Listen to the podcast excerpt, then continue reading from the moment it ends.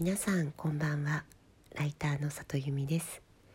この番組は文章を書くことや表現することについて毎晩23時にお届けしている深夜のラブレターです。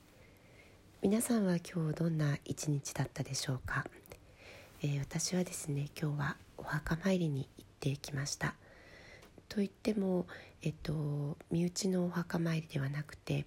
私にとってすごく大事な方がえー、品川の泉岳寺にお墓があるんですけれどもその方のお墓参りに行ってきました、えー、その方はですね、えー、伝説の女性美容師さんで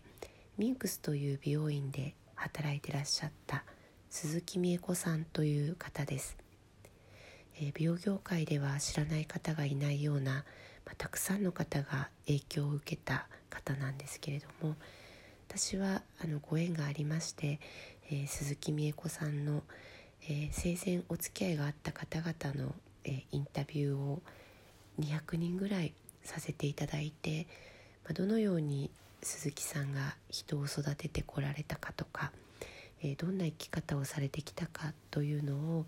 え一冊の本にまとめさせていただいたことがあります。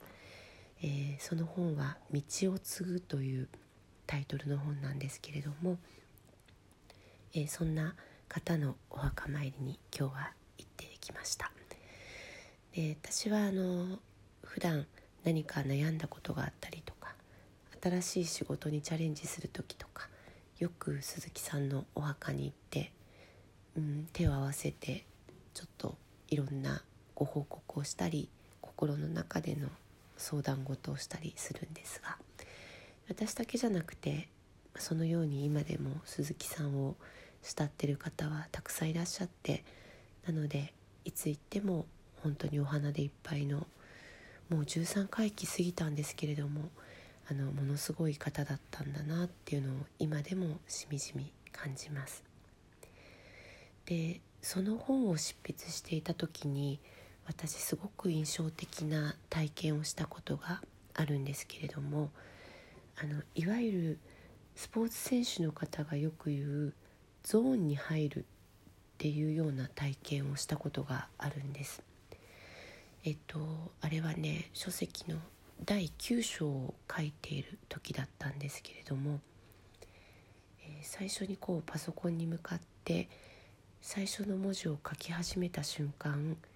えー、その9章の最後の文字までがこう目の前にブワーッと浮かんできて「え何これ?」って思ってもうそれをもう消えないうちに大慌てでこう書き留めていくというか書き写していくというか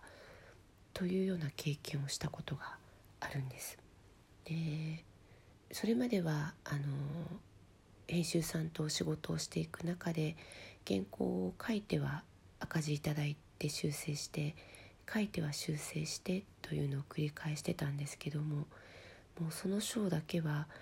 うんと、書き上がった原稿を読んでくださった編集さんが、まあ、ほぼ一文字も直すとこないと思いますっていうふうに言ってくださった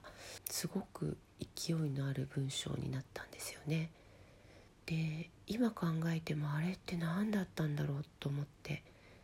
それなりに長い原稿だったんですよ。書き上がるのに3時間ぐらいかかったんですけれどもでも本当にその間一度も止まることなくて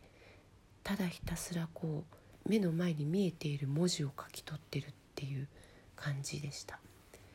でそれがねものすごいエクスタシーでもう本当に人生で生きてきた中でもこう感じたことがないような感覚でいやいつかまたあれ経験できたらいいなと思ってライターを続けてきてたんですけれども。なんか最近はそういうことをあまり思わなくなって。というのも、まあ、ああいう深いエクスタシーではないんだけれども最近書くことによってちょっとこう今まで触れられなかったところに手が触れられるようになったりそういう気持ちよさを少しずつ経験することが増えてきたからかななんてことを今日思ったりしていました。なんかお盆の時期は亡くなった人のことを考えながらいろいろ思い出すなと思って今日はこの話をしてみました。今日も来てくださってありがとうございました。また明日も23時にお目にかかれたら嬉しいです。ライターの里由美でした。皆さんおやすみなさい。